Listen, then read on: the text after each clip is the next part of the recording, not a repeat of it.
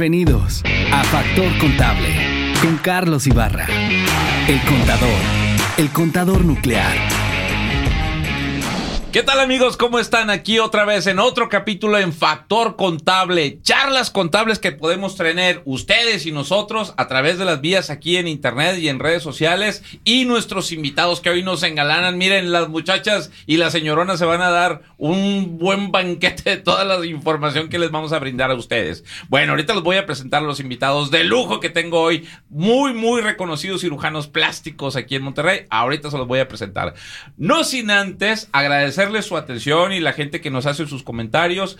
Eh, bienvenidos todos, sean todos, todos, todos los contestamos. Muchísimas gracias por sus observaciones y también recordarles que llegamos a ustedes también por el apoyo de Sombrería Matthew Tardán ahí en Avenida Madero antes de llegar a Simón Bolívar, una sombrería de mucha tradición. Aquí podemos ver los videos. El sombrero que tú quieras, el sombrero estilo norteño, el sombrero estilo el bombín, el que usa este, ¿cómo se llama el cantante? Joaquín Sabina, eh, estilo holandés, estilo vikingo, estilo alemán, todos esos sombreros y el que no lo tengan, ellos te lo hacen. Te le dan mantenimiento a sombrero ahí en sombrería de Matthew Tardán. También muchísimas gracias a Carla Robles, la señorona ahí que te puede hacer una cirugía ahí de la ceja ahí a, las chicas, eh, una te hace tu, tu, tatuaje en las cejas, en los labios. Carla Robles ahí exactamente enfrente de Liverpool, a un ladito de la colchonería ahí muy famosa en Gonzalitos y Fleteros.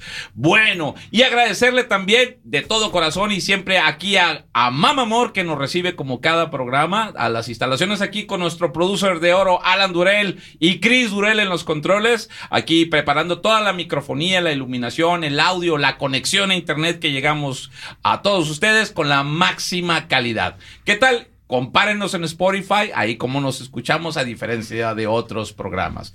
Muy bien, después de todo este chorote y toda esta introducción, yo quiero darle la más cordial de las bienvenidas a dos de los grandes cirujanos en Monterrey, personas en, en, su ámbito muy reconocido. Y le doy un fuerte aplauso, miren, desde aquí y bienvenido Armando Flores. Y por el grupo de la primera base tengo a Memo Gutiérrez.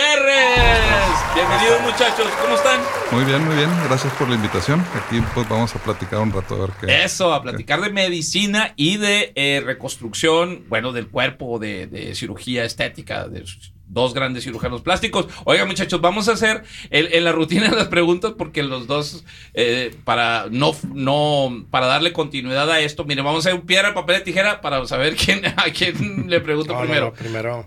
Ah, bueno, ah, bueno, vamos a empezar con, con Armando. Armando Flores, eh, tú como cirujano, eh, Monterrey, la perspectiva que tiene el mercado de cirugía en Monterrey, que hoy creo que está posicionada a nivel, inclusive a nivel Latinoamérica. Sí, así la gente que de Estados Unidos viene y, socorre con ustedes, ¿no? Para hacerse algo estético. Sí, bastante. ¿Cómo lo percibes tú? Los últimos 15 años, ¿cómo ha cambiado la, cirugía plástica en Monterrey y en México? Pues vaya, eh, desde que yo salí o, terminamos el entrenamiento y todo eso, Monterrey siempre ha estado quizá en, en el 2 o 3 si no es el uno en México, y casi te puedo decir que de Latinoamérica también está en una posición muy importante. O sea, la calidad de cirujanos que están aquí, la calidad de los entrenamientos que han tenido, los que estamos aquí, los que convivimos entre nosotros, y el tratamiento que se da está muy, muy a nivel de Estados Unidos, ¿eh? sin ningún problema. Mucha, mucho, hay mucho turismo médico que viene para acá. Eh, los hospitales de, que, tenemos aquí son de primer nivel y por supuesto que una buena cantidad de cirujanos plásticos. es de las ciudades que más cirujanos plásticos tienen, lo cual, pues bueno, como todas las cosas, hay competencia entre todos y eso va subiendo los niveles de calidad. Oye, y, por muchos años eh, eh, eh, ha existido el mito de entre que los cirujanos plásticos los mejores eran los brasileños y los colombianos. ¿Conservan aún ese estándar? Estamos a la par, a la par. México, México junto con Colombia y Brasil, en, en América Latina están a la par. De hecho, no sé exactamente la estadística, pero creo que vi alguna de una asociación que es la Asociación Internacional o ISAPS. Creo que estamos ya en Si no pegadito a los brasileños, ya los rebasamos en cuanto a cantidad de cirugías como país. Como país estamos siempre bien a la par. Así es. Eh, Memo, Memo, una de las preguntas de las primeras que yo te tengo es que tú nos puedas hablar lo que es el cirujano plástico a la diferencia de, del, que es el médico esteticista. ¿Qué diferencia hay entre ambos? Bueno, eh, para ser un cirujano plástico, tradicionalmente tienes que cursar con la carrera de medicina, que son alrededor de siete años y luego terminas, haces tu servicio social, aplicas a un examen nacional de residencias en donde para poder hacer cirugía plástica primero tienes que entrar a cirugía general.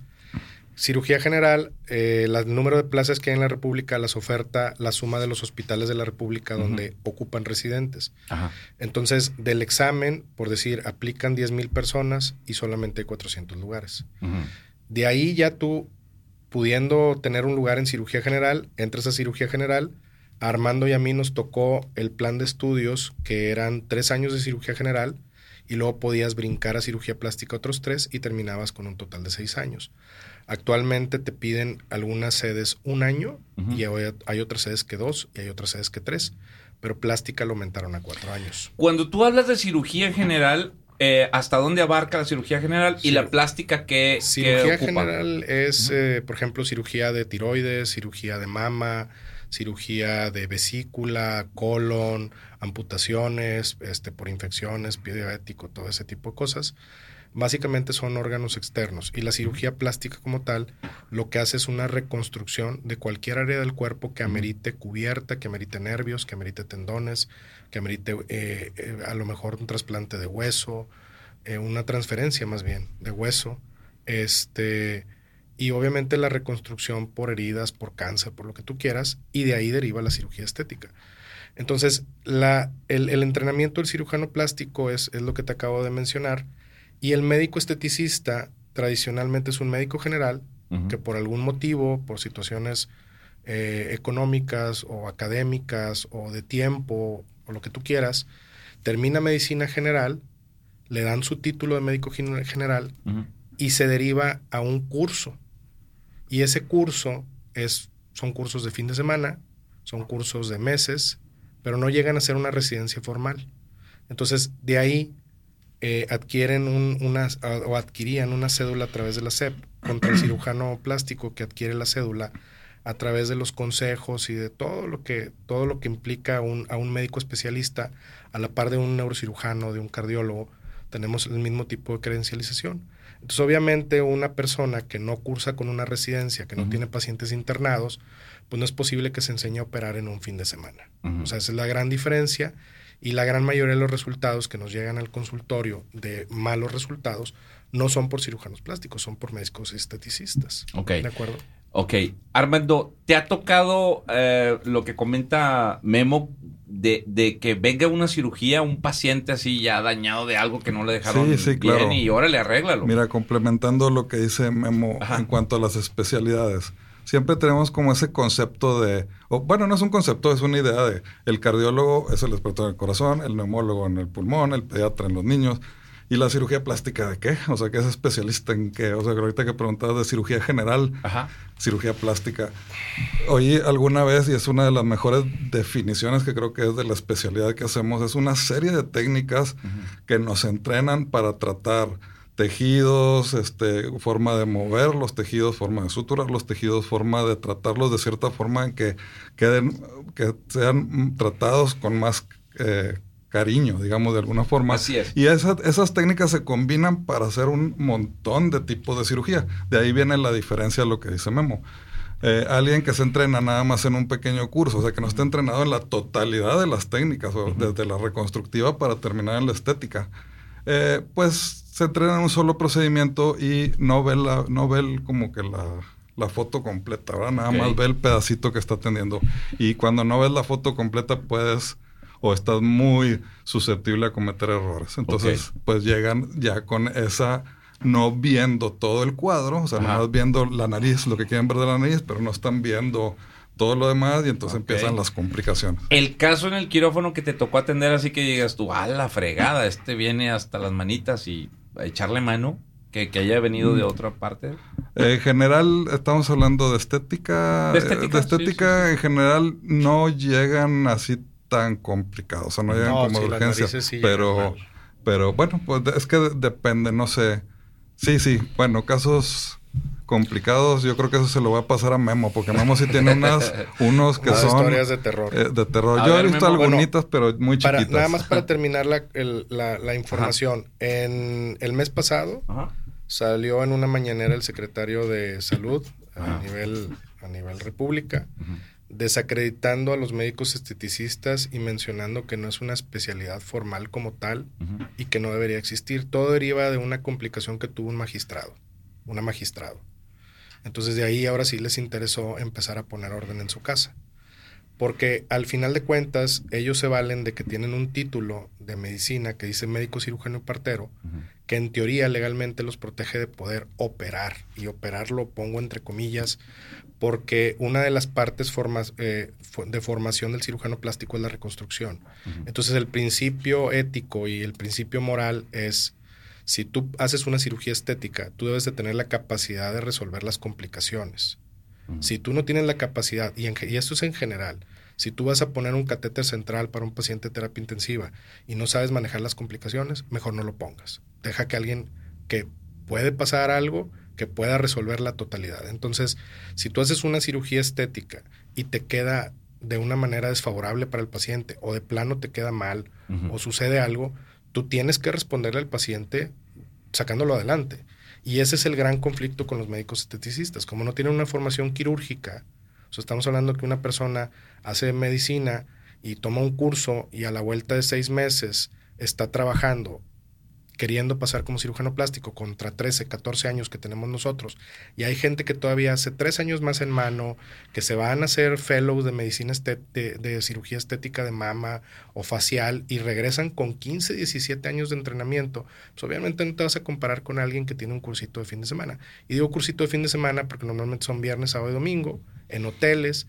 Y pues obviamente esto tuvo mucha difusión. Entonces ya llegó a ser un problema de salud al grado que el secretario sale diciendo, ¿sabes qué? No los reconocemos, la. COFEPRIS va contra ellos.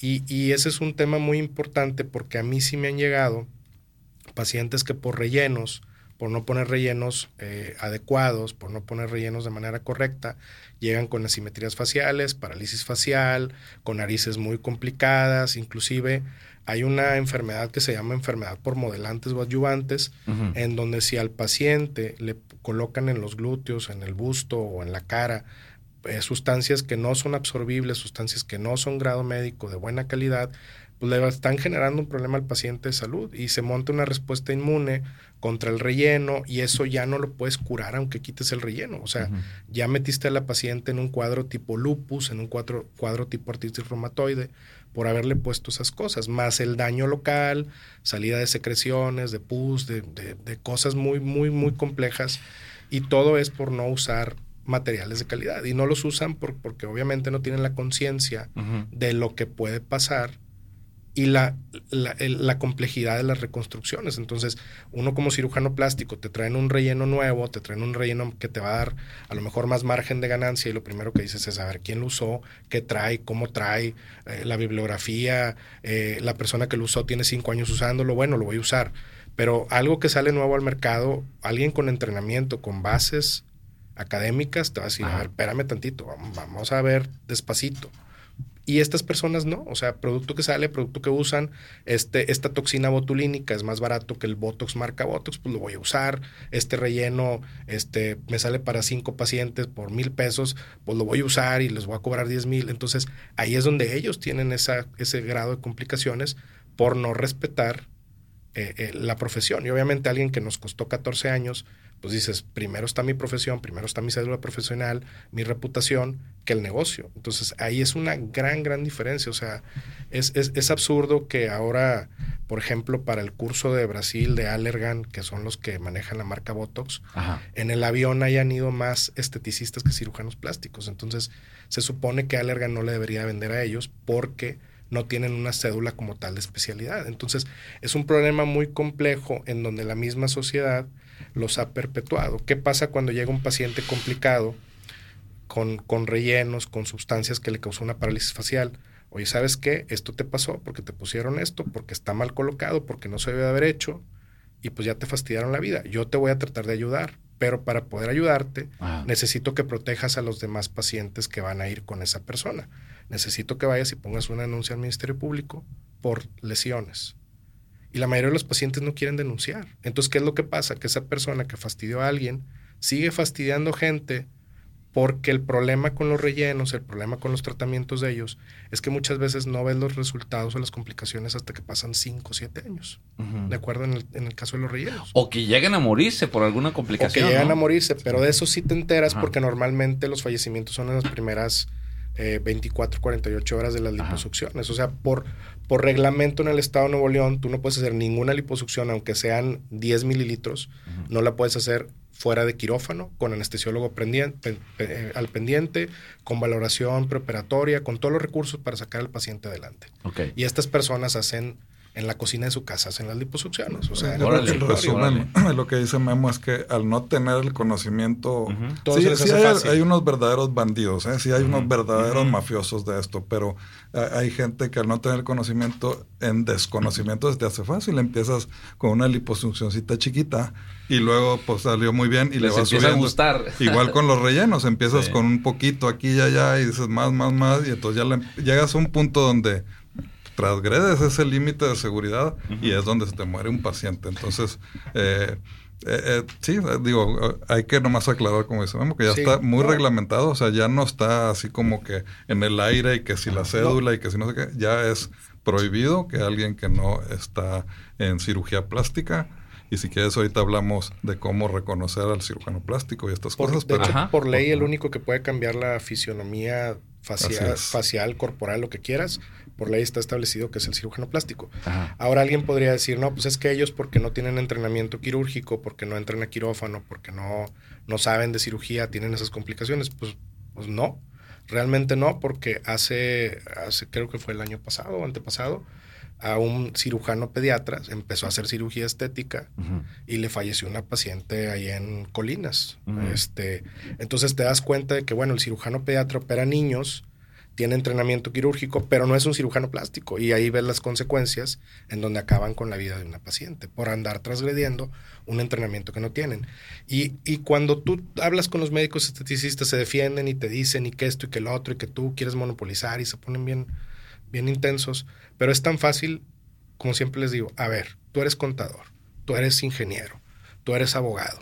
Imagínate que yo curso la prepa y de repente voy, tomo un curso y empiezo a decir que soy contador, que soy abogado.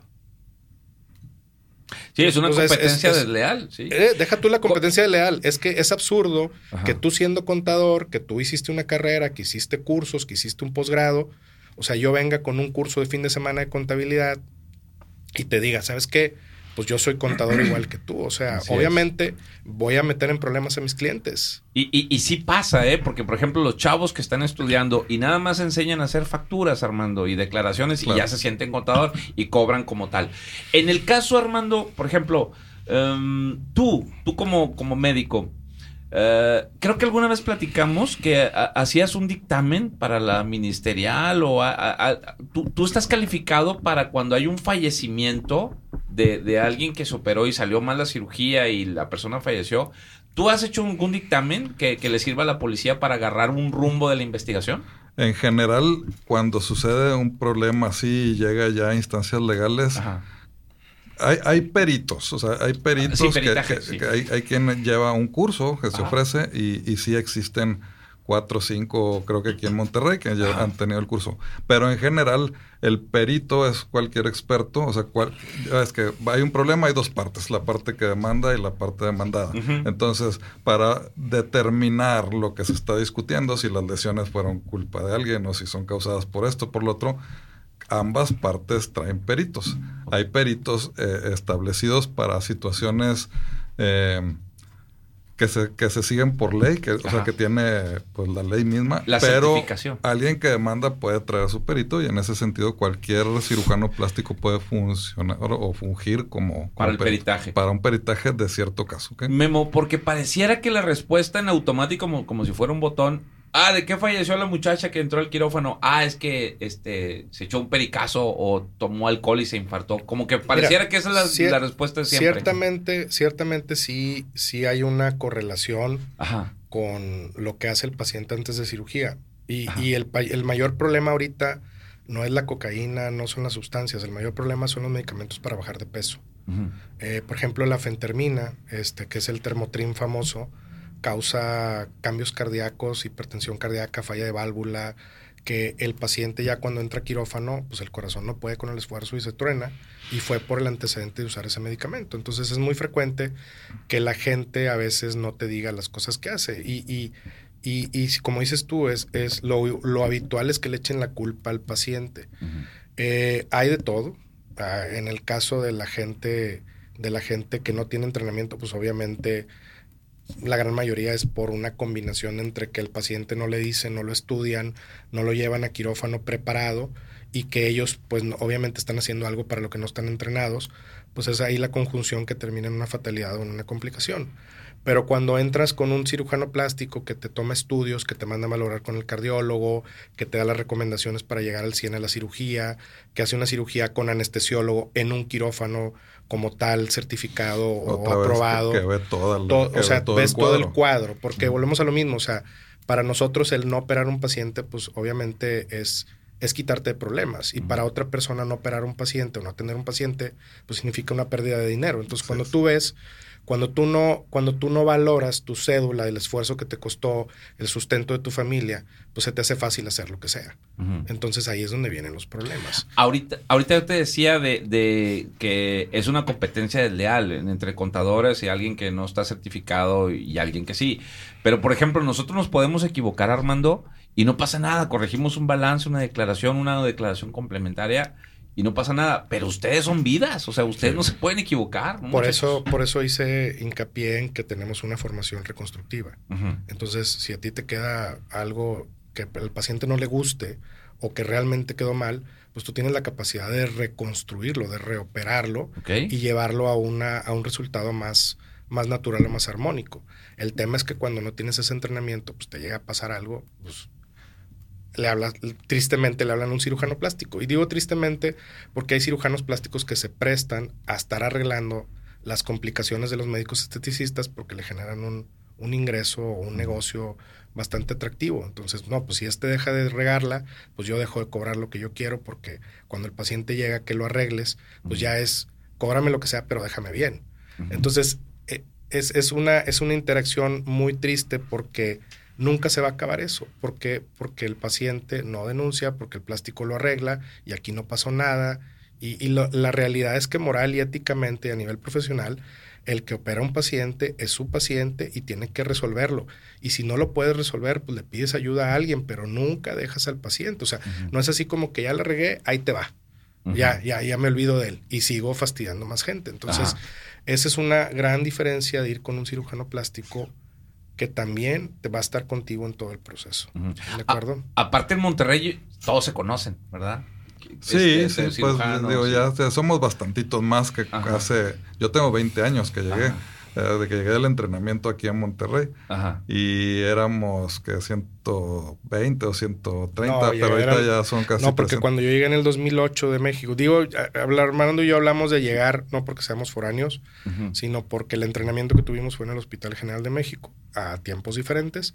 Entonces te vas a México tres años, te desconectas de Monterrey, regresas, y pues es así de que, que quién está, cómo está, quién, que a quién conozco y todo el asunto, ya sabes. Y, y al final de cuentas, cuando yo llegué en el 2008 eran 115, 110 por ahí. Ahorita ya no supe, pero algo escuché que eran más de 200. Sí, yo creo que son como 250 Ok. eh, que están bien con su eh, consejo, con su cédula, con todo. O sea, sí, sí hay mucha... Con su equipo de trabajo Sí, también. con- Oiga, ¿le- ¿les pasa también eso de que con su equipo de trabajo de repente un ayudante o una ayudanta, pues ya también por su cuenta ande queriendo operar? ¿Les pasa No, eso? Eh, no, muy difícil. La verdad que sí hemos tenido, pues, No, fíjate, no. que no, la verdad no. Pero eh, que ¿Algún- conozcan de otra parte a alguien que ande de clandestino. Sí, de algún no, hombre, tiempo, tiene su clínica ya Este, sí, escondida". algún tiempo me ayudó algún, hace mucho, Ajá. yo creo que hace unos 15 años, algún médico general Ajá. y luego de repente por ahí andaba, pero pues luego se tropezó luego, luego, dos, tres veces y ya dijo, no, ya no. Es que- es que te hace fácil porque nomás estás viendo al otro hacerlo, Sí, pero sí. luego a la hora de la hora no, luego, luego se... Muchachos, se- tengo una pregunta muy delicada para ustedes. Pero bueno, están acostumbrados a esto, ¿no? Sí, sí. Eh, esta va para ti, Memo. ¿Hasta dónde entra, por ejemplo, nosotros como familiares de un paciente que entra al quirófano, ¿verdad? Y, y- y, no sé, se, se perdió una mano y tú tienes que eh, pegársela, pero en eso también puede, tiene otros riesgos de, de un infarto, una embolia. ¿Hasta dónde, en esa situación, Memo, hasta dónde está el alcance del- del- de la gente que reza por el paciente, que toda la esperanza y toda la fe está en tus manos? ¿Y tú, tú, tú, tú cómo manejas el asunto este específicamente de, de- de- de la religión, de la fe, de Dios? ¿Cómo lo manejas ya entrado al quirófano? Mira, de entrada, yo tuve una formación en escuelas católicas, estuve con las del Sagrado Corazón y luego estuve con los legionarios y luego Ajá. estuve con los lasallistas. Y al final de cuentas, este, eh, eh, entiendes, entiendes la religión porque creciste con ella. Sin embargo, pues tú, em- tú empiezas a entrenarte, lees, eh, tienes tus, tus, tus maestros que te guían, este, y empiezas a tener y a ganar experiencia. Entonces, no es que uno sea, no es que uno sea egocéntrico o que niegues esa parte, pero obviamente entras confiado al quirófano porque tienes ya la experiencia, los conocimientos, los recursos, es una cirugía que has hecho. Y sin embargo, pues como dices tú, hay ciertas cosas, ciertas características de cada paciente en particular que lo pueden poner en un riesgo y entras esperando lo mejor y de manera optimista, pero yo siempre les digo a los pacientes, un, un, un, un pesimista es un optimista bien informado. Entonces, ¿por qué? Necesitas esperar lo mejor preparándote para lo peor. Volvemos a lo mismo. Hospital adecuado, anestesiólogo adecuado, equipo adecuado, medicamentos de calidad, o sea, todo eso. Y ya en el tema de que si la familia reza, que si tú rezas o esto o lo otro, independientemente en lo que tú creas, hay muchas circunstancias en la carrera, sobre todo en quirófano, que te das cuenta que aunque tú quieras negar, hay algo allá afuera. Hay, hay algo que, que te ayuda, hay algo que de repente te dice hazle aquí, hazle acá, o sea, lo que tú quieras, pero hay algo, o sea, aunque tú niegues que hay una deidad, que hay un Dios, que hay unos espíritus, chamanes, en lo que tú creas, Ajá. hay algo en el quirófano y, y te das cuenta por ciertas situaciones que pues, le van pasando. No sé si a Armando le ha sucedido, pero de repente En- dices... en general, yo sí también tengo una formación muy, muy religiosa en el sentido de Ajá. familiar y todo eso. Eh, sí, pues nosotros siempre tenemos este. Aún y que tenemos lo pragmático, como decimos, a lo práctico, lo que es, lo Ajá. científico, siempre terminas pensando que fue gracias a Dios. O sea, todo salió bien gracias a Dios, ¿verdad? O sea, de alguna forma. O sea, sí estoy completamente de acuerdo con Guillermo en que no se puede probar, pero bueno, eso termina siendo siempre la famosa palabra de fe, ¿verdad? De los que tienen, la tienen y los que no, pues no. Yo sí creo que es importante, o sea, Le- para mí sí. ¿Les pasa, o qué, qué sentimiento pasa, muchachos, cuando acaban de en la cirugía, cierran y empiezan los signos vitales a pum, pum, pum, pum, pum, pum, a subir? Todavía, eh, ¿qué les pasa a ustedes? ¿La emoción o ya lo ven de rutina o qué, qué pasa con ustedes? Mm, no sé, eh, yo creo que te refieres a una cirugía grave que va, que va perdiendo... Una grave y que se, se torne exitosa gracias al trabajo y las manos No, de no, ustedes. pues eso, eso- eso es una sensación increíble. Ya no pasa tanto, los, no, como decía Memo, Memo y yo tuvimos formación en cirugía general Ajá. y ese es como que el cirujano que sí ve el balaseado, el picado, Ajá. la cirugía así de, de guerra que le dicen, ¿no? Entonces, el cirujano plástico, esa, esa formación la tuvimos y ese rush o esa sensación es increíble de cuando logras controlar algo que parece que ya está Perdido. desahuciado, perdido, Ajá. y lo logras controlar ya. Yo creo que esa es, es muy satisfactorio cuando lo logras, pero es bien desgastante. Yo creo que yo ya estoy muy contento de que ahora estoy en la en la banca esperando a entrar de cambio, ¿verdad? Ya Ajá, último, pues, ya que entraron los primeros y controlaron Ya, todo, ya. bueno, ahora sí háblale al cirujano plástico para que nos haga el con- los daños ahí que quedaron, a ver qué le arregla su mano. O sea, para Ajá. nosotros ya es un poco más tranquilo. Sin embargo, lo vivimos. Así sé a dónde va tu pregunta, pero afortunadamente fue hace muchos años. O sea, la verdad que sí es muy, muy enervante, digamos, Ah. pero no, pero tampoco también te desgasta bastante. Claro, claro, tanta emoción contenida. Bien, ya estamos aquí para hacerte una recomendación a todos los que ven y nos escuchan aquí en Factor Contable. Bueno, vamos a platicar de Creditaria del Noreste. Tu amigo ocupas un dinero para, para un financiamiento de una propiedad, de un departamento, de un rancho, de una casa habitación. Bueno, vamos a platicar de Creditaria del Noreste con el broker Abraham Ibarra. Bienvenido. Abraham. Muchas gracias. Bueno, ¿qué es Creditaria del Noreste? Sí, primero que nada, pues muchas gracias por la invitación y por el espacio. Charlie. Bienvenidos. Este, te explico un poquito de qué es Ujú. eh, Creditario Noreste. Creditario Noreste es un master broker que de- con más de 15 años de experiencia en el, en el área hipotecario y, eh, bueno, maneja, es el intermediario entre el cliente y el banco. El Ok. que puede ser persona física, persona moral. Persona moral. Sí, y él, les los apoya para, para poder ah, tener un crédito hipotecario para los destinos como adquisición de vivienda, este, adquisición de terreno, terreno más construcción, remodelación, liquidez o mejora hipoteca para aquellos clientes que, que ya tienen una hipoteca y quieren mejorar sus condiciones. Ajá, los pagos que bajen un poquito, ¿verdad? Exacto. Y también eh, pueden ser un rancho también. Puede ser, sí, nada más que tenga, pues bueno, este urbanizado como su toma de agua. Una bodega también, si les Bodega, interesa a nuestros amigos. Bueno, esto quiere decir, amigos, que, bueno, que nos puedas explicar, de alguna forma son como un broker, ¿no? Un intermediario. Exactamente. Eh, el- es un. Tenemos un, un agentes brokers que se dedican a la labor del broker es, es ir más allá de, de decirle al cliente eh, qué hacer o a qué banco, a qué banco ir. Un broker eh, compara entre los bancos eh, qué mejor opción tiene para, para el cliente dependiendo la, la necesidad el, el- el nivel de endeudamiento que tiene, este, o pues bueno, para qué, primero que nada, para qué quiere el crédito. Y ellos, eh, el broker se da una orientación, también buscando un banco, porque los bancos varían también el producto de que algunos, algunos bancos te, te ofrecen, no sé, no comisión por apertura, algunos, algunos bancos se fijan en, en ingresos brutos, otros ingresos netos, eh, gastos notariales eh, financiados, pues También. bueno, en, en- en muchísimas cosas que pueden variar en un producto.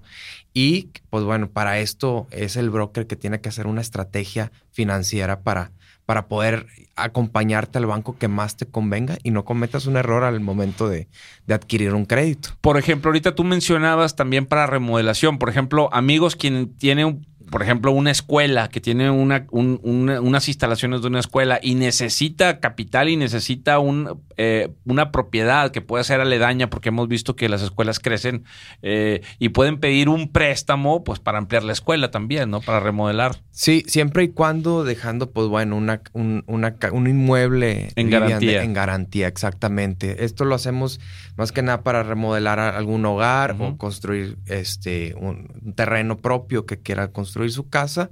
También se puede manejando el crédito hipotecario. Sobre todo, amigos, que esta agencia, bueno, pues está eh, autorizada por la Comisión Nacional Bancaria y te permite a ti, que vas a hipotecar una propiedad, tener la tranquilidad de que, bueno, va a estar garantizado tu, tu capital y tu inversión, ¿verdad? Es así como es correcto, responde. esto es totalmente seguro y, y está avalado ante, ante todas las este Las autoridades, Las autoridades. financieras que lo deben de regular. Es bueno, y una recomendación ya por último. Yo, bueno, primero, yo sí les recomiendo a todos mis clientes, amigos, eh, compañeros, Charlie, que se asesoren siempre con un broker antes de tomar una decisión. ¿Por qué? Porque ¿qué es lo que pasa? Llegamos con, con nuestros documentos al banco y el banco nos va a hablar, nosotros tenemos el mejor producto para usted, somos el, el mejor banco. Claro, por, por, por querer retenerte, pero sí es una opción. Ir al banco donde tienes tu, tu chequera, tu tarjeta de crédito, tu nómina, es una opción, pero nunca va a ser la mejor opción. Asesorarse con un broker hipotecario los, los puede ayudar mucho más a tomar la mejor decisión que es eh, para tu, para tu eh, compra Para de tu casa. proyecto. Exactamente. Entonces siempre asesórense porque nunca falta que, que te das cuenta que pudiste te- tomar una mejor opción y al acercarse con un broker, con un solo documento, es equivalente a, a ir a 10 bancos. Entonces, para, para, que, para que haga esa comparación y no le perjudique también en su, en su, buro en su score del, del buro de crédito con tantas este, solicitudes metidas en los bancos, pues lo mejor es de que como están avalados con, con más de 12 bancos, un broker los puede asesorar bastante. Y qué sobre... mejor- y qué mejor que Creditario Noreste, que lo hace totalmente gratis, no se cobra absolutamente nada por, el- por la asesoría y te acompaña en todos los procesos, desde el perfilamiento hasta la firma de, de escrituras. Con las escrituras ya notariada y todo. Exactamente. Y sobre todo, amigos, que no se vayan a la primera que el banco les preste dinero de que, ah, es que aquí ya me prestaron un millón para comprar algo. No se vayan con la primera, comparen. Y para eso está Acreditar el Noreste, para que tú, amigo, pues tengas una comparación del crédito que vas a pedir. Muchísimas gracias. Abraham Ibarra, broker de Acreditar el Noreste. Bienvenidos. Muchas gracias. Muchas gracias a ustedes. Memo, todavía, fíjate, hay un, hay como un, eh, como un chisme urbano, como una, una teoría, ¿no? De que lo que son los pilotos de avión y lo que son los cirujanos, eh, ustedes son mis amigos y los aprecio y los quiero y respeto mucho, pero mucha gente piensa que son como, como dioses, o sea, que como que hay, hay la creencia de que se sienten este, tocados de Dios. ¿Tú qué opinas de, de- de eso, Memo? ¿Cómo, ¿Cómo lo manejan? Mira, es un, es un tema, es un tema muy chistoso porque ahorita lo que estamos hablando de que si rezas, que si no rezas, que si te ayuda, que la gente que está afuera con sus oraciones o con su optimismo, este eh, es, es, es parte del proceso de madurez del profesionista. Y en este caso, de nosotros como médicos y segundo, como cirujanos plásticos.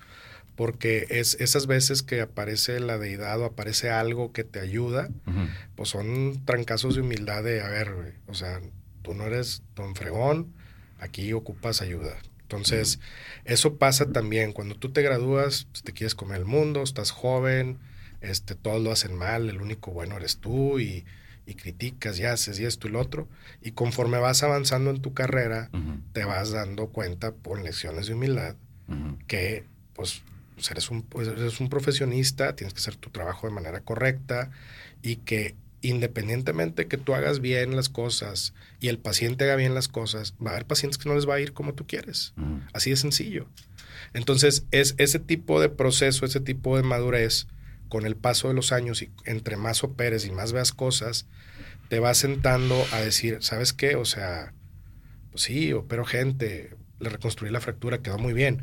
Pero ya no es un, ah, miren mi fractura, este, yo soy el mejor, nadie lo hubiera hecho. Aún quedó bien, estoy contento porque la muchacha o el muchacho tiene una vida por delante, la cara le quedó bien, no se nota nada, lo reconstruí, qué bueno por él. O sea, ya es una sensación más de bienestar, de mira qué bien quedó, está contento y tú descansas porque hiciste bien tu trabajo, a decir y presumir tu trabajo.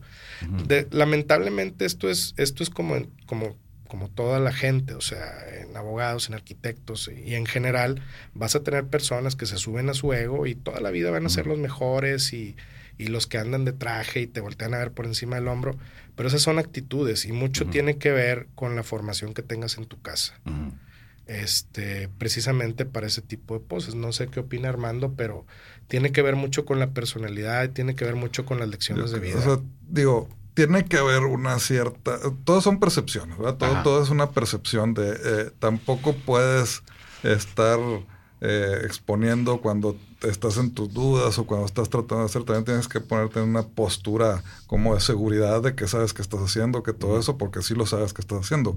Pero sí, sin duda, ah, bueno, y eso es para el paciente, ¿no? Es para darle una cierta tranquilidad, también le tienes- todo va a estar bien, este sí sé exactamente qué estamos haciendo y todo esto. Pero eso, como dice Memo, pues se va subiendo a, a niveles de me la empiezo a creer de que sí, Ok, sé todo. ¿verdad? Y Sobre todo creo que en, las, en los primeros años, ¿eh? Es cuando sientes que más. Cuando ya, como dice Memo, te da coscorrones la, La vida, ajá. este, pues pasó, ¿por qué? No sé, lo he hecho 20 años y pues no sé. Y ya vamos platicando con otros que tienen 30 años o algo. Pues a veces pasa, no sabemos por qué pasa, este, y entonces se te va quitando un poco la... El ego. el ego. La Sin soberbia. embargo, definitivamente eso es de personalidad en todos los medios, Por- de todos los aspectos de la vida. Porque- hay, hay quien se Digo, cree... to- todos tienen derecho a comprarse un Corvette, un Lamborghini, pero de repente vemos unos cirujanos de afuera ya con un, el murciélago en Lamborghini. y dices, Órale, yo también quisiera El- estudiar eso, ¿no? El, el tema es que también hay que ver, por ejemplo, Ajá. Armando y yo hemos tenido una, una práctica mixta. Ajá. Mixta me refiero a que yo como ahorita me puedo levantar y hacerte una cirugía de mano, una fractura facial, un quemado, igual Armando. También te puedo operar una nariz, ponerte unos implantes, una liposcultura. Y, y normalmente lo habitual es que el cirujano plástico escoge o reconstructiva o estética. Entonces, es ese tipo de personalidades que mencionas tú, que mencionamos Armando y yo, que de repente se pierden en su, en su ego y su soberbia, normalmente son cirujanos estéticos. Porque pasa algo bien curioso, o sea, entre en- el cirujano estético, entre más inalcanzable y más este, eh, pues más inalcanzable ¿Cotizado? lo veas. ¿Cotizado? No, no, no, cotizado no.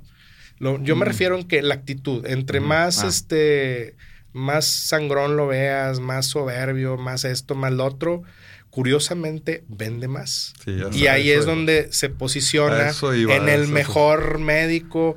Es que el doctor es muy especial. No, no es especial. El pelado es sangrón. El pelado es sangrón porque le ha funcionado y vende. Y tú, y tú por acá te lo encuentras en el vestidor y. y, Ay, güey, vas a volver a operar. No deberías de operar, hermano. Pero bueno, es- ese es un tema porque luego ves los resultados de, de la gente cotizada, de la gente que, que son muy especiales, que Ajá. tienen éxito en la vida por traer la Lamborghini que dices tú. Ajá. Y dices tú, realmente el pelado es un genio, pero para vender. Ok, en imagen, ¿no? Para venderte una idea. Porque luego pasaba con los cirujanos plásticos grandes que llegaban y les decían, oye, este, fíjate que no me gustó la nariz. Pero ¿cómo? ¿Qué vas a saber tú si yo soy el experto, soy un artista? Lárgate de mi consultorio y las corrían. Ajá. Y la mona de que, ah, no, pues sí me operó el mero fregón, así quedan. Y, y, y es bien curioso porque luego te topas a varias, varias pacientes de que vienen de cierto cirujano plástico y todas tienen un, un- un resultado de cierto tipo que no es el mejor, pero les venden la idea de que así tienen que quedar. Entonces, pues como no ven nada y pagaron el más caro o el más sangrón, este, pues es- ese es el mejor resultado que van a obtener. Y la realidad es que a veces no. Así ¿Me es. Oye, hay una película que me encanta, la de Cinderella, de Matt Damon. A la gente le, le gusta pagar exclusividad. Es Entonces, si tú te sabes vender, van a hacer contigo lo que quieras. Así es. Hay una película de Cinderella de... um, ah, ¿Cómo se llama el pianista este de Las Vegas? Ah, Davarashi, unos, que tenía una relación con su asistente que era Matt Damon. Eh, el, el personaje lo hace Michael Douglas. Pero el personaje del cirujano plástico es el actor Rob Lowe. No sé si se acuerdan, un actor de los No me 80. acuerdo de la película. Buenísima. Búsquenla ahí en, en- en Netflix. Búsquenlo. Este, buenísima. Y sí, sí, es mucho de lo que tú dices. El cirujano plástico. eh, amigos, véanla, por favor. Eh, la de Cinderella con Michael Douglas, Matt Damon y para que. Y les encargo que la vean mucho. Buenísima. Bueno. Armando, el caso de los hombres, ¿qué es lo que más la raza se opera? Que diga, yo quiero esto, doctor. ¿Qué es lo que más Bastante, fíjate que vienen cada vez más. Obviamente el injerto de capilar es el número uno en Monterrey, eso es lo que más busca. Yo me es, puse tantillo. Me quitaron de. ay, no, no parece tanto, pero sí me puse. Sí, ahí andamos en las mismas, ahí andamos igual. Este, pero ya en la cuestión de cirugías, este, poco a poco, sí, pues sí, este, se, se ha incrementado mucho eh, la cuestión de liposucción. Fíjate, curiosamente En se han hombres. acercado un poco más. Es, a, a veces está como que, pues medio negado, medio así, porque, Ajá. pues primero no es tan duele, vaya, duele. Y los hombres siempre hemos tenido un umbral al dolor mucho más pobre y no le entras, Menos ¿no? Así es. Este, pero sí, poco a poco ya te vas acercando. Quizás no se sabe mucho porque a diferencia de quizás las mujeres, los hombres no dicen, los hombres terminan diciendo, Ah, sí, sí. bajé por ejercicio y esto y lo otro. Pero sí, es, es, ah, he visto un incremento mucho. Y la otra, pues párpados. Ya, Ya. a cierta edad las bolsitas y todo eso, esas son las más frecuentes. ¿no? Ok, Memo, las muchachas, las chavitas de, pues ya ni te digo de preparatoria, ya desde la secundaria, las niñas se quieren operar. ¿Qué es lo más común que llegan las, las muchachas eh, con la anuencia de sus padres de que, a ver, hágale esto, doctor? ¿Qué es lo que más te piden? La tercera parte de mi... Es que, la, por ejemplo, la respuesta de Armando tiene que ver mucho con tu consulta. O sea, es como un restaurante. Eh, Contigo van a la hamburguesa, con él van al taco. O conmigo van al pozole. Entonces, y yo también vendo hamburguesas y vendo tacos. Entonces, aquí la situación es que todo depende de tu consulta. Este, lo que dice Armando, por mucho, son los párpados en mi caso. Ya. Y luego seguiría la lipo. Y en él es al revés. Eh, nariz. Eh, una, una, la- las niñas se pueden operar, eh, siempre tienes que ver la madurez de la, de la niña. Si la niña tuvo su menstruación a una edad temprana o una edad promedio, pues el crecimiento facial y el crecimiento corporal es adecuado y la puedes operar a los 15, 16 años. En hombres, eh, los hombres tienen retraso en el crecimiento, entonces si tú operas a un hombre a los 15 años, muy probablemente la nariz se va a enchocar, porque el crecimiento no ha terminado. En los hombres son 17, 18 años, para la nariz en particular. Lo otro que me ha tocado operar, estamos hablando de 15, de 15 años en adelante, la nariz en mujeres. Lo otro que me ha tocado operar en mujeres menores de 18 años es eh, reducción mamaria. O sea, una niña que es copa doble D eh, la secundaria es un infierno. Entonces se entiende y se sobreentiende. ¿Por qué es un infierno? ¿Por el bullying o por...? Por el bullying, Por por la incomodidad, por el peso, por la ropa, Ya. por todo lo que implica ser mujer. O sea, acuérdate que las mujeres se operan para ellas mismas. O sea, una mujer se opera corporal para el momento en el que sale del baño y se ve al espejo, gustarse, ponerse la ropa y gustarse. Para eso se opera una mujer el cuerpo. O sea, para nadie más. Entonces, eh, en el caso de las niñas, pues esas son las, las, las más las más frecuentes, o sea, relleno de labios o, o correcciones así, ya empiezan a ser más avanzadas a, a los 20. Armando, cuando tú ves un- los casos de, de- de una chica que se hizo algo en los labios y que les quedó así como Lin May o como, eh, no sé, tú, usted, tú, tú detectas rápido qué, qué fue lo que pasó ahí, el error o, o qué, qué fue lo que pasó. Sí, mira, en rellenos hay un- una cuestión que siempre les digo. Sí, yo sí los uso, los uso frecuentemente. Ajá. Eh, casi siempre es por un abuso en el uso de los rellenos. En rellenos siempre acuérdense, menos es más. Lo que no se pueda resolver con un poquito de relleno, no es de relleno. O sea, no es para resolverse. Y casi todo eso que vemos, deformidades, fibrosis, fibrosis es como una, una cicatriz interna que va a jalar, que mueve, que hace que la cara quede como acartonada, es por un abuso en el uso de rellenos, generalmente. ¿ok? Ujú. Entonces, siempre ese, ese, si puedo dar así como una, una, un warning, ¿verdad? Un, un cuidado es de no abusen de los rellenos. Sí sirven, sí los pongo, sí, sí los uso frecuentemente, Ajá. pero lo que pueda resolver con muy poquito y si se necesita más, entonces ya se requiere otra cosa. Ya. Aquí otra vez, con el cuidado de los charlatanes, el que no opera quiere resolverlo todo con esto. Ah, de inyección. El, el que opera te dice, no, pues yo con esto tantito, pero si quieres más labios o algo, pues te puedo poner grasa, te puedo poner esto, te puedo algo quirúrgico que te lo va a resolver definitivamente. Ya, el que no tiene esa opción, dice, no, hombre, te lo quiero echar. Y ahí siempre es el error. En los rellenos, mucho cuidado. Eh, todo lo que se ve así deforme y todo es por el abuso. Los rellenos tienen que ser bien poquito, siempre, Ok. bien poquito. Muchachos, quiero hablar este ya personalmente. Ustedes cuando entran al quirófano tienen toda la presión, este, bueno, del paciente, ya lo monitorearon para, para ese día, para esa hora precisamente, acaban la operación. ¿Dónde se relajan ustedes? Es la pregunta la misma para los dos. Sé de tus, de tus hobbies, eh, Memo, y también sé de los tuyos, Sí, pero claro. quisiera que lo compartieran. ¿Dónde, dónde se relaja eh, Memo Gutiérrez después de una operación? Eh, ¿Qué es lo primero que hace? ¿Una cerveza, un tequila? ¿Te vas a correr tus carros? ¿O en el caso tuyo te vas al golf? ¿Qué es lo que hace Memo Gutiérrez? Pues primero mi hijo. Tengo un niño de cuatro años, este, entonces le dedico todo el tiempo a mi hijo y a mi esposa.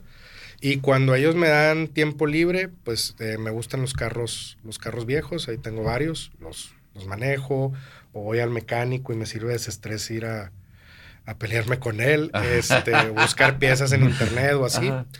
Este, y el tercero, los videojuegos. O sea, yo no soy niño de balón. Desde chiquito, los videojuegos. Entonces, Ah. yo me. Nintendo. Xbox, lo que sea. Xbox. Gears of War, el. eh, no sé, el Zelda, lo que sea. O sea. Pero en general, eh, esa, es la, esa es la temática. O sea, la- volvemos a lo mismo de la madurez. Vas cambiando tus cosas y vas, vas, conforme vas avanzando, le vas dar- dando más valor a la familia. Ok. Pues yo igual, pues ya sabes, me gusta, soy muy familiar. Mi relax de día a día es volver a la casa y ahí estoy muy bien. Pero pues lo demás ya lo sabes, me gusta ir al estadio a desestresarme y gritar. Exacto. Este, te he invitado varias veces. Super a- fan de Tigres. De Tigres, este. Sí. Oye, eh, que por cierto, Armando es muy bueno para las carnes asadas. También, Eres, eres un este, capo, compadre. Eres también un me capo. pantalla, en pantalla la dirección de su casa. El, ¿cuál? por favor, aquí Bueno, también eso me relaja, prender el fuego y hacer como que un asado despacito y que quede perfecto. Sí, sí me gusta Nomás mucho que no la llegue grillada. Federico Gómez a, a que, a que nos quite la Sí, carne no, que- la, la que cocina y cocinar para tus amigos, para tu familia es, es un- muy relajante. Es muy Así es. relajante, sí. Oye, y que también, déjenme decirles que, que Armando tiene un saque en, en el golf cuando hemos ido a, a jugar. Tiene un saque, te he visto 100 yardas en un saque o más, ¿no? Ah, sí. Más de 100 yardas. Sí, en el golf. Eh, sí, en el sí, golf. Sí, pues sí. Oye, en el golf, bueno, en el en las aves y también, eh, también en, Monter, en Monterreal hay un campo de golf. En, En las en cabañas. Monterreal, sí, claro. También. claro, Oye, también pero- hay. En Invítenme, por favor. Pero en, pero en ahí, Te invito este, este fin de semana. Ahí estaremos, ahorita ahorita ahí te digo porque pero vamos a ahí estar o sale en la pelota 100 Va. yardas hacia el estacionamiento. Digo, porque también tiene que tener Qué dirección. bueno que nomás me dio esa vez porque a veces no, nomás no, no jala. Oye, tus mejores amigos del, del golf. El Gabo, ¿verdad? El Gabo también. Gabriel Maicot, que es cirujano plástico, Paco Sosa, un saludo a todos ellos. Vamos a estar este fin de semana ahí. Si Federico quieres, Gómez. estás invitado. Órale, ahí estaré. Federico Gómez, el Gabo. Eh, ¿Quién más? Este. La Pina, el doctor. La Pina, Mauricio- Mauricio Treviño. Mauricio Treviño, excelente. Puro, puro, puro pesado ahí, puro cirujano. Puro golfista. Puro golfista. Oye, eh, em, ¿cuándo, como un, eh, un cliente, alguien que se quiera hacer algo, cuál es una señal? ¿Cuál es una señal así como para no meterse con ese cirujano? ¿Qué- cu- ¿Cuál sería una bandera roja como para decir, no, aquí, aquí la estoy regando? Híjole, hay muchas. Primero, este, volvemos al mismo de lo del médico esteticista o charlatán o lo que como tú le quieras decir, porque hay de todo. Ajá, Este, meterse a la página del Consejo Mexicano de Cirugía Plástica, ok, le pones el nombre con apellido de tu doctor, viene por estado y ahí te sale si está o no está eh, con cédula, con certificado. ok. Si el, si el doctor no tiene cédula o no está certificado, en esa página no aparece, ni, ni le entres. Ok. O sea, ahí Repetimos sí, otra vez, le vamos a poner el nombre en la pantalla. El, El Consejo Mexicano de Cirugía Plástica, le pones en Google, te aparece y en la primera página te dice buscar cirujano plástico. Y ahí le, le- le pones todos los datos y sale porque sale. Y si no sale, ni te metas. O sea, no es nada que me bajaron, que, que es un complot, que no me quieren, que no les pagué la cuota. No es cierto. o que no está actualizada la No, no, página. no, nada, nada, nada, nada de eso. Y en dado caso que el, que el doctor insista en eso, pues tan sencillo como, a ver, dame tu certificación la última, enséñamela en físico. Se acabó. Esa es la primera señal. Segundo, que te quiero operar en el consultorio. O sea, conforme vas avanzando en la carrera, dices, ya no hago ni bolsas de bichat en el consultorio.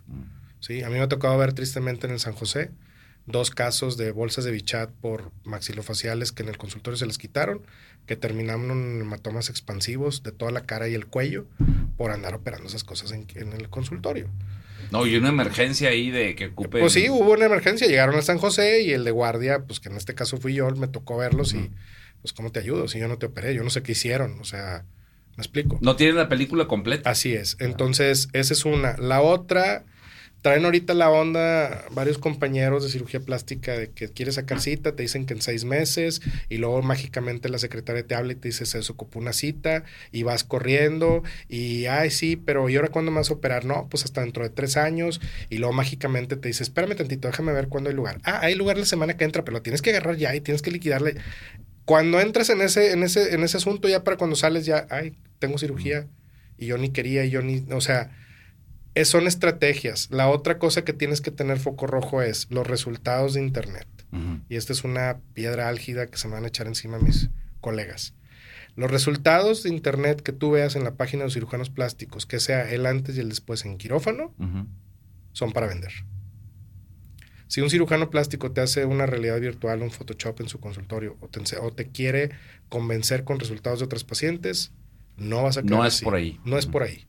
¿Por qué? Porque cada paciente es diferente, cicatrización, alimentación, cuidados, estructura ósea, chalala, chalala, que al final la suma de todo te va a dar un resultado.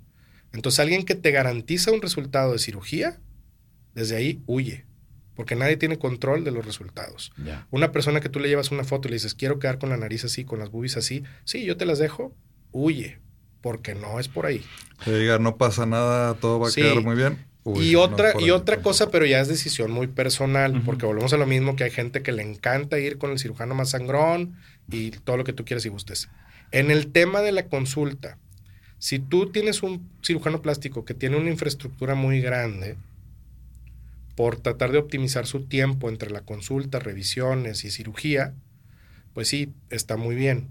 Pero si tú tienes un cirujano plástico que te vio cinco minutos, media hora en la consulta, con eso dio plan, te ve en el quirófano y de ahí no te vuelve a ver nunca y no tiene su teléfono y no te contesta y todo es con el asistente, ahí ya es a reserva de cada quien, pero cuando yo les digo a esos cirujanos plásticos, le digo, a ver, te vas a operar tú del cerebro, te vas a operar del corazón, ¿te gustaría que tu cardiólogo, que tu neurocirujano no te tome las llamadas? ¿Te gustaría que la secretaria o la enfermera te quite puntos? ¿Te gustaría que si tú tienes dolor o tienes alguna bronca, la secretaria te conteste y te diga que todo está bien? ¿O te gustaría que el neurocirujano? Y la respuesta de todos es, no, ahí es diferente. No, es lo mismo. Es un paciente, es la vida de alguien, es una cirugía, porque el cerebro tiene que ser diferente el, el seguimiento en consulta del posoperatorio de unos implantes de mama que vas a traer toda la vida. O sea, y hay una nariz que es, es tu cirugía de vida, de toda la vida. O sea, porque la nariz bien operada te va a durar toda la vida. Hasta que nos moramos. Entonces, ahí el asunto es, ya depende de cada quien. Habemos gente que vemos al paciente, le dedicamos dos horas de consulta de primera vez y luego en las revisiones tú le quitas punto, tú tienes tu teléfono y todo el asunto y, y- y ya es, ya es, ya es una, op- una opción personal porque volvemos a lo mismo. Te quieren vender la idea de que es un negocio y que el cirujano está muy ocupado porque opera mucho, porque tiene mucho trabajo y, es, y tiene mucho trabajo porque es muy bueno y ahí empiezan los problemas. Así es. Sí. Bueno, nos vamos a ir con este último tema. Armando, te, te quería preguntar, mm, en tu percepción ya con tantos años en la cirugía plástica, ¿no sientes tú que a partir de la llegada de redes sociales, ¡pum!, se fue para arriba el trabajo de ustedes? ¿O, o- o se Sí ayuda más- mucho, pero también interfiere mucho. ¿ok? Ajá. De, de lo que hablamos, para complementar los puntos rojos, cuidado con las redes sociales, cuidado con, o sea, sí está bien como para darte una idea del doctor, más, más que las fotos o lo que te ponga, checa los datos, tiene que estar la cédula, el, el certificado, el bla, bla, bla, todo eso. Y siempre hay que ir a consultar. Sí te sirve para tener opciones, sí puede que te sirva para tener una idea de los presupuestos, ¿verdad? Porque, pues bueno, pero, eh, bueno, sí, también sirve para llegar más cercanamente al paciente. Siempre, siempre hay que ir a consultar físicamente con el doctor. A mí me sirve mucho eh, en el sentido que sí hago mucha consulta virtual, o sea, de, de entrada es para descartar, o sea, so- tengo mucha consulta de fuera de Monterrey y es eh, no te no confundamos lo que quieres, tienes un sobrepeso, a lo mejor lo tuyo es más bariátrico, o sea, va por otro lado que una liposucción y entonces en eso la consulta virtual me sirve para que no hagas todo el viaje. De aquí ya te digo, no es conmigo, te derivo con el que hace la banda gástrica, bla, bla, bla. Es- en, ese sentido, ¿sabes? O eh, eh, consultamos virtual para decirte, pues más o menos unos tiempos de recuperación. No, no los tengo, o sea, no tengo dos, tres semanas para recuperarme. Eh, ah, entonces ni te molestes en hacer el viaje para ver, porque quieren hacer el viaje y en un fin de semana operarte e irte. ¿Sí me explico? O sea, en ese sentido sí ha cortado, el- las redes sociales ayudan mucho para cortar las distancias, pero siempre la consulta debe ser en vivo, o sea, con el- Ok. para, para mí, para poderte dar un plan y dar una, necesito ver, tocar, estirar, calcular particular. Valorar. eh, ¿no? valorar. Oye, eh, igual que conmigo, de repente digo, te debe de pasar que quieren una consulta por WhatsApp. Puedo dar, por ejemplo, un aumento de bustos y les doy un aproximado de entre 70 y 90 mil para, porque como aquí hay muchas competencias, a lo mejor el presupuesto no es ni para que tú me quites el tiempo a mí, ni yo quitártelo a ti, ¿verdad? Entonces, sí damos algunas cosas por ahí, pero siempre, nunca es por ahí y luego ya al quirófano, nunca, jamás. Avenida Leones, este, con tu El consultorio número es 383, pero es, eh, es- ese es el número. Eh, del Starbucks de Enrique Olivas, unos 50 metros para adelante. ¿Ya es Cumbres o es Leones? ahí? Es Cumbres. Es Cumbres. Es Ahí Cumbres, está la primer clínica de. Armando Flores. Y la de Memo Gutiérrez, ¿estás en la colonia Doctores? Eh, estoy en la colonia Lomas de San Francisco. Lomas de San Francisco. A dos cuadras espalda del restaurante Los Arcos, privada Corpus Christi. Eso. El Centro Médico Aspen. Bueno, aquí tenemos en pantalla las redes sociales ahí para que los ubiquen y los encuentren. Muchachas, miren, platicamos en una hora tendido de, ahora sí que picadito. Te picadito. faltaron, te faltaron. No, temas. faltó tiempo. Te nos faltó polémica. Pero ya le echamos también ahí al, al- al- Está bien, sobre sí, todo Los, los charlatanes, ¿no? Sobre- porque ponen en peligro a las muchachas. ¿no? Ah, Ahora, así rapidísimo. Ajá. Otra cosa que debes huir del, del cirujano, del charlatano que sea, Ajá. que te garantice resultados, ese es un foco rojo, y el otro es que te diga conmigo al tercer día tu vida normal. Ese es focote rojo, huye de ahí. Ok, perfecto. Bien informados están todos, sobre todo las, las muchachas, las señoronas, que se pongan guapísimas y con estos dos grandes talentos. Fíjense, ya hemos tenido aquí deportistas, hemos tenido políticos, cantantes, bailarines y hoy dos grandes cirujanos como ustedes. Y Puedo presumir que los dos son grandes amigos míos y se los trajimos aquí. Aquí en esta cabina de Mama Amor para que los escuchen de viva voz los pros y los contras y las responsabilidades en la cirugía eh, que practican estos señorones. Muchísimas gracias Armando, muchísimas gracias por estar aquí con nosotros. Memo, este, un último mensaje para irnos. No, nada más, este, acudan a consulta, no tengan pendiente, pregunten todo lo que tenga que preguntar, pregunta si estás, pregunta, el, eh, estás certificado, cuál es tu número, enséñame tus papeles, no hay ningún, el que está bien no le va a tener ningún, no se va a ofender ni nada, eso es bien básico y vayan a la consulta, ¿verdad? Eso, Memo. Que se operen con el cirujano plástico, que es, es válido que vayan con dos o tres. El, con Muy el que más a gusto se sientan y más confianza les dé, con ese opérense, porque es el que va a estar con ustedes durante mucho tiempo viendo sus cosas. Entonces, que no sea un tema de dinero, que no sea un tema de, de mi amiga, mi vecina, con el que más a gusto te sientas. Eso. Bueno, pues esto fue todo aquí en Factor Contable. Muchas gracias aquí por escucharnos, por vernos a través de las diferentes plataformas. Yo soy el contador Carlos Ibarra, su amigo el contador, el contador nuclear. Y como dice Porky, esto es todo, esto es todo, esto es todo, amigos. Vámonos, Dios los bendiga. Chao. Bienvenidos a Factor Contable con Carlos Ibarra, el contador, el contador nuclear. Acompáñanos todos los viernes a las 3 pm y escúchanos en Spotify o en tu plataforma podcast favorita.